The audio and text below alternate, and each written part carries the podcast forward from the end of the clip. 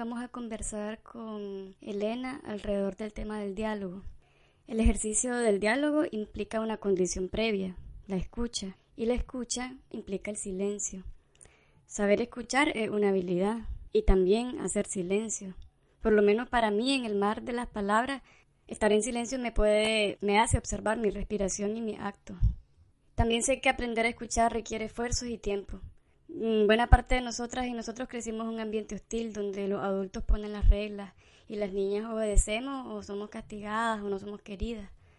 O crecimos viendo una pantalla que no nos escucha y nos habla de forma personal. Entonces seguramente no estamos familiarizadas con la práctica verdadera o la práctica profunda del diálogo. Y porque el diálogo es algo tan relegado y algo no visto, no nombrado, yo pienso que dialogar es un acto revolucionario. El día de hoy vamos a hablar sobre el acto de dialogar que implica la escucha profunda. Bienvenida, Elena. Gracias por este espacio.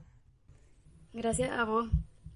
Comencemos retrocediendo un poco, tratando de rastrear lo que en sociología llaman el hábitus, o sea, el hábito practicado a lo largo de la historia y catalogado como normal.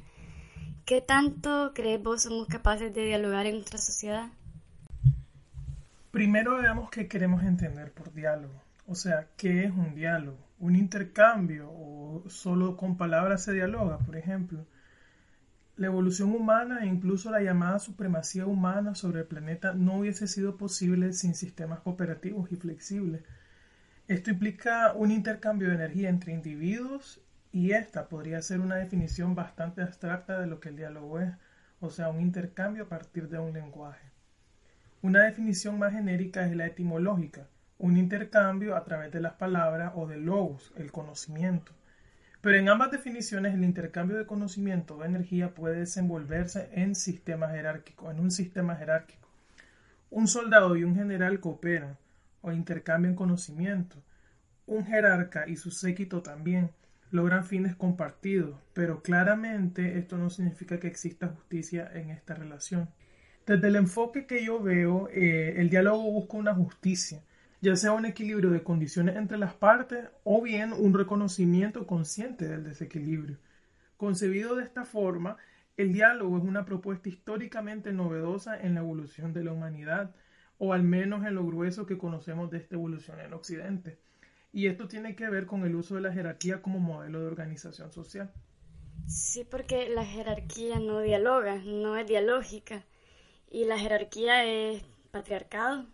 Patriarcado y capitalismo y feudalismo y catolicismo, grandes bloques de cultura. Este diálogo de intercambio justo entre dos partes es opuesto al monólogo. El monólogo es yo digo, por ejemplo, pero no necesariamente te escucho. Sin embargo, para dialogar, escuchar es indispensable. En el monólogo, la construcción del discurso viene de una de las partes o de la imposición de una de las partes sobre la otra. En el diálogo hay una negociación, una construcción en conjunta. Entonces, hago un paralelismo entre monólogo y jerarquía, así como vinculo diálogo y justicia. En el diálogo, el diálogo justo, no hay un poder grande que aplasta a un poder más pequeño. Hay un intercambio de poder. Y si hay desigualdades opresoras en ese poder, esto debe asumirse, o sea, reconocerse. La jerarquía es lo opuesto, no comparte, sino que impone, y no le importa cómo está la otra parte. La jerarquía domina, indica, o sea, la jerarquía es como sordera. Son los modelos jerárquicos y no los dialógicos los que han predominado en los últimos siglos o, o incluso milenios en las culturas dominantes. Entonces, vos decís que aprendiendo a escuchar es como nos podemos, es como podemos desaprender el hábito de jerarquía instalado culturalmente que está en nuestra subjetividad. Es un paso, me parece que ese modelo dialógico sería el resultado de tener apertura a la curiosidad de qué pasa en el otro lado, además del deseo de, justicia y de respeto. Y por otro lado, que si hay trauma, si hay dolor, si hay un sistema nervioso detonado, esa curiosidad no puede darse, porque no hay espacio para la otra persona, no hay espacio para esa curiosidad y es justamente eso, la capacidad que tengamos de resolver y manejar nuestros propios dolores va a definir también la capacidad que tengamos para entender a las otras personas. O sea, la capacidad que tengamos para entendernos a nosotras mismas es crucial para entender a las otras personas. Y aunque yo me identifico mucho con la rebeldía y la reivindicación de las mujeres y me considero feminista, a veces hay cosas que me impiden conectar con, alguna, con algunos discursos y acciones feministas. Y creo que esto tiene que ver con la atribución de la maldad hacia los hombres sin la curiosidad de entender por qué esa maldad, de dónde viene. Algo en mí siempre me ha dicho que detrás de todo acto vil hay una, hay una herida, detrás de una acción que daña hay algo. Para mí es importante poner esa herida en el mapa de lo que vemos. Porque claro, las relaciones entre hombres y mujeres han sido muy desiguales, muy injustas. Pero esto no se va a explicar con la maldad de los hombres, no se va a explicar por la falta de humanidad de los hombres. Esto es consecuencia de un proceso social evolutivo humano y complejo, donde múltiples causas afines se fortalecieron entre sí. No es que sea natural el machismo o que no exista una dominación o una relación incluso agresiva de machos contra hembras en la naturaleza. Las líneas entre lo natural y lo cultural no son del todo precisas. Pero lo que sí es que el patriarcado es algo que sucedió, está sucediendo, y no creo que los hombres hayan hecho suceder por su maldad. Los hombres están implicados también de manera muy dolorosa en este sistema. Entonces, para mí el fenómeno va más allá y se puede resolver yendo más allá de la culpabilización hacia los hombres. Entiendo que una perspectiva similar es la de la feminista escritora Rita Segato, que establece vínculos entre la crueldad de los hombres hacia mujeres y la crueldad del sistema en general para con los hombres, para con las personas en general. Entonces, las estrategias injustas no son producto de seres malvados. Yo más bien quiero cuestionar esa categoría de seres malvados. ¿Quiénes son los malos? ¿Y por qué? Sí, te entiendo. Es más fácil juzgar que comprender. Sin embargo, yo me he encontrado con que mucha gente reacciona mal con, ante esta idea. Pero es verdad, fijar categorías sobre las personas dificulta el diálogo. Es decir, si yo digo vos sos, vos siempre, vos nunca, es encerrar a la persona en algo fijo. Y la identidad no es fija. O sea, respecto a lo que mencionás, creo que dialogar con la historia de la opresión de hombres sobre mujeres, queriendo comprender la crueldad de, de los hombres, me parece difícil porque la herida de las mujeres está muy viva y es negada. Y por qué no decirlo, o sea, la herida de los hombres está bastante soterrada. Son heridas distintas, supongo, y, y que coexisten y, y, que genera mucha incomprensión y violencia en las relaciones interpersonales y en general en la vida social. Tal vez, Elena, por esa misma urgencia de ver lo que se está generando a partir de la incomprensión de la herida, de la negación de la herida. Tal vez esa misma urgencia es la que nos impulsa a, a intentarlo como individuos, como colectivos, porque ver nuestra herida puede ser una manera de sanar. Y no estoy diciendo que esto va a funcionar como un modelo social total y absoluto que va a transformar la sociedad. No, estoy diciendo que pueden ser prácticas que podemos implementar en la vida cotidiana eh, tampoco se trata de impunidad ni de hacernos cargo de los problemas de los hombres. Para mí se trata de escuchar las heridas, la herida propia y la herida ajena, no importa de quién. Hay un dicho que dice si sanas vos, sano yo. Yo sí creo que el ecosistema emocional en el que crecemos define mucho la capacidad que tengamos para estar bien. O sea que sí estamos conectados y no podemos estirpar el machismo. No podemos estirpar la maldad del mundo, pero lo que sí podemos hacer, creo yo, es digerirla o comprenderla, procesarla. Yo lo comencé a entender así, o más bien yo lo terminé de entender así, cuando en una ocasión una amiga de origen náhuatl eh, de México contó que en su cultura la divinidad del amor significa literalmente la que se come la basura. A mí me pareció una imagen muy potente, muy fuerte, tener la capacidad de ver la maldad y entender su fondo. Por eso yo creo que el conocimiento es sanador y entender las causas del accionar de las personas es una posibilidad para sanar traumas propios también, es una posibilidad para cambiar patrones sociales, tal vez hasta para cambiar la historia. Sí, eso es lo que en budismo se llama compasión. La compasión la entendemos no como la lástima por el sufrimiento, sino como el conocimiento, es decir, la capacidad de comprender el porqué de las acciones de los demás. Es una oportunidad para elegir no dejarse dañar, es decir, te devuelve poder porque te permite comprender, por ejemplo, que detrás de un acto violento muchas veces lo que hay es miedo. Pero te decía que me parece difícil que nuestra sociedad escuche esta idea, aunque cada vez son más y más comunes, ¿verdad? Y están reemergiendo, porque son ideas que no son nuevas en, otras corrientes, como en el budismo. Sin embargo, el, el hábitus cristiano de la culpa, vinculado a la amenaza de un infierno o a la promesa de un paraíso, está bastante instalado. Y cuando culpas a alguien o te culpas a vos misma, no te abrís al entendimiento del origen de las acciones. Además, tratar de entender te abre hacia lo desconocido y eso da temor. Sí, mira, pero por otro lado está el tema de, ajá, alguien me hace daño, tal vez me hace daño ese alguien porque tiene memorias traumáticas y porque no sabe socializar de otra manera. Digamos que lo comprendo, tengo compasión hacia esa persona, supongamos que es un hombre. Podemos pensar que su infancia fue terrible y podemos pensar que, como dice un autor que recomiendo mucho, que se llama Arnold Mindel, eh, que es un autor que habla desde la psicología de procesos y tiene experiencia trabajando con grupos en conflicto. Él dice que ha observado que una persona que ha recibido abuso tiene dos opciones, o trabajar duro para aprender de su herida y sanarla, o convertirse en una persona abusadora. Esto es algo bien fuerte. Los abusos que cometemos y que cometen contra nosotras tienen su origen en heridas no sanadas. Ahora, ¿cómo se resuelve esto en lo práctico?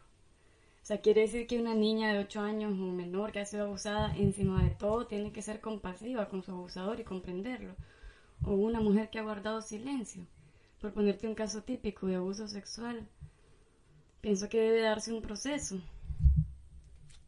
Pero ¿qué tipo de proceso? Hay un enfoque que está reemergiendo que se llama justicia restaurativa o justicia retributiva.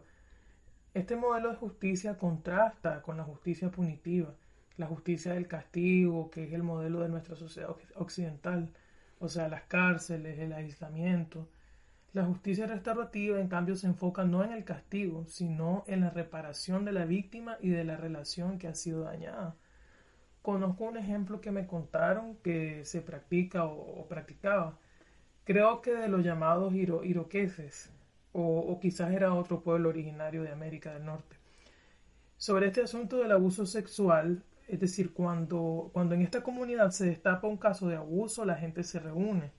La persona que ha sido abusada expresa cuánto y, y cómo ha sido dañada, cómo su vida ha sido trastocada. Y el abusador admite que le ha robado parte de su vida a esta persona.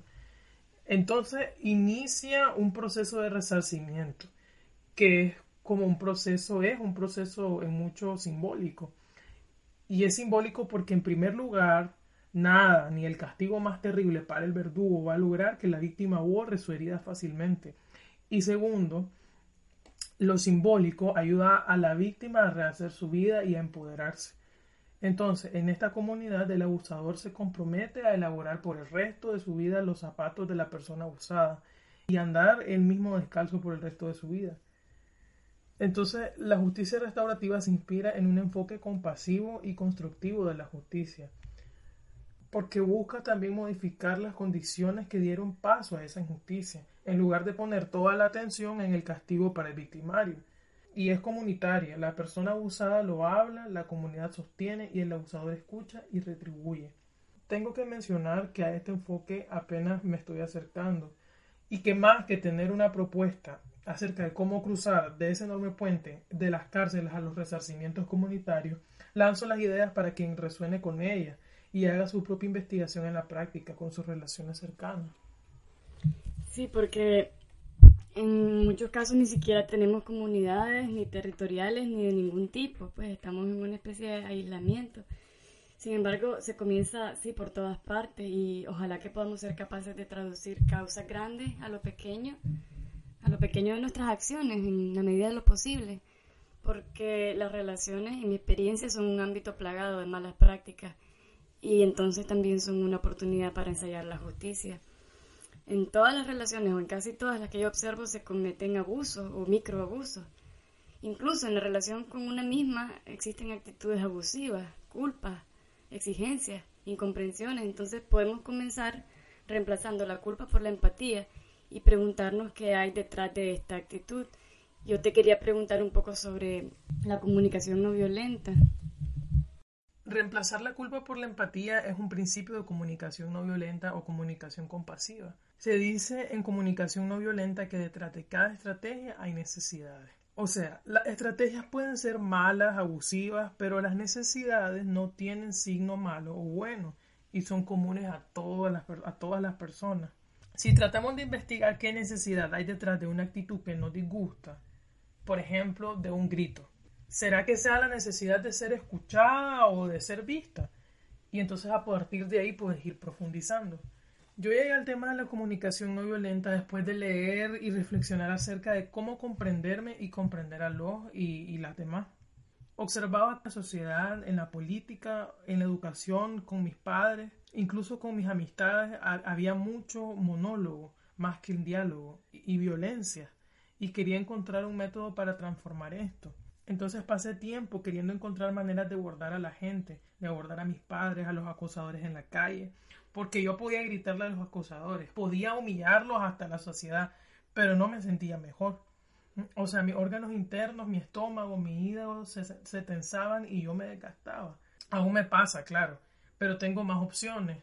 Antes no tenía claro lo que necesitaba, pero sabía que algo no estaba bien, algo no me estaba funcionando. Y muchas veces no me hacía comprender ni me comprendían y eso me irritaba mucho acostumbraba a jugar a las personas y no me explicaba por qué eran tan perversas o tan ciegas.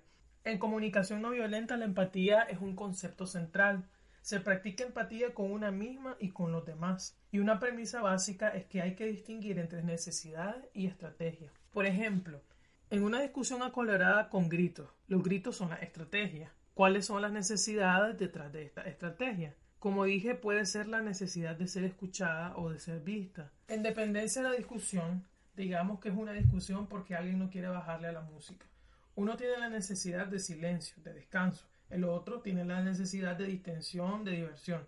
Dar este paso de separar las necesidades de las estrategias no va a satisfacer las necesidades, claro que no, pero sí nos permite darnos un tiempo para empatizar con ellas, incluso con las que no son satisfechas, reconocerla y nombrarla. La clave es conectar con la necesidad y separarla de la estrategia. Yo hablo desde mi experiencia. Cuando lo necesito y puedo, hago el ejercicio de conectar y pensar. Es decir, sentir mis emociones, mis sensaciones, de observar mis pensamientos y, nombrar mis necesidades y quedarme, pues quedarme un rato sintiéndolas. Me, me doy empatía. Parece magia, pero las cosas se mueven dentro a medida que una se va conociendo y va y se va aceptando, el mundo exterior es más manejable. Eso te devuelve poder. Darme empatía a mí misma cambia mi lugar psicológico. Logra mover la culpa por alguna estrategia fallida, la frustración por alguna estrategia insuficiente, a un lugar más compasivo, a un lugar más comprensivo y amoroso, digamos. Y como hay una relación entre el mundo interior y el mundo exterior, si ejercitas la compasión por vos misma, si vas comprendiendo eso que llaman errores, puedes aumentar tu comprensión hacia los demás. En el budismo se dice que el sufrimiento es ignorancia. Y bueno, algunas personas tal vez están preguntando, ¿y cómo se relaciona todo esto con la crisis? ¿Cómo esto puede resolver el problema político? ¿Acaso hay que escuchar va a sacar a los dictadores o va a garantizar que la oposición represente los intereses del pueblo. ¿Qué piensas vos? Acá estamos conversando dos voluntades en medio de un mar de voluntades conservadoras arraigadas en hábitos históricos de jerarquía y sumisión, abusos de poder, siglos de sistemas de explotación, de instituciones opresoras. La verdad es que los cambios sociales toman su tiempo y son imposibles sin cambios en las subjetividades de las personas. Pues sí, y estas entregas lo que buscan aportar en medio del vacío de educación política y en medio de la violencia, buscamos aportar la comprensión. Hay quienes creen y dicen que querer hacer cambios pequeños, que hablar de lo íntimo es sentimentalismo. Yo digo que quien resuene con lo que acá se dice, que construya su propio criterio, que busque, que investigue, tanto dentro como fuera de sí mismo. Y yo creo que modificar las relaciones sociales de poder implica hacernos responsables por las relaciones inmediatas. Son pasos pequeños, pero son pasos certeros. Yo quisiera cerrar esta entrega leyendo uno de los presupuestos de esta metodología de comunicación no violenta. Se trata de ir más allá de lo correcto y lo incorrecto. Dice así, buscamos transformar nuestro hábito de expresar afirmaciones sobre lo correcto y lo, incorrecto, es decir, el hábito de expresar juicios moralistas, y buscamos enfocarnos más bien en las necesidades humanas que parecen estar siendo satisfechas detrás de estas acciones. Con esta intención de comprensión vamos a ir cerrando esta entrega.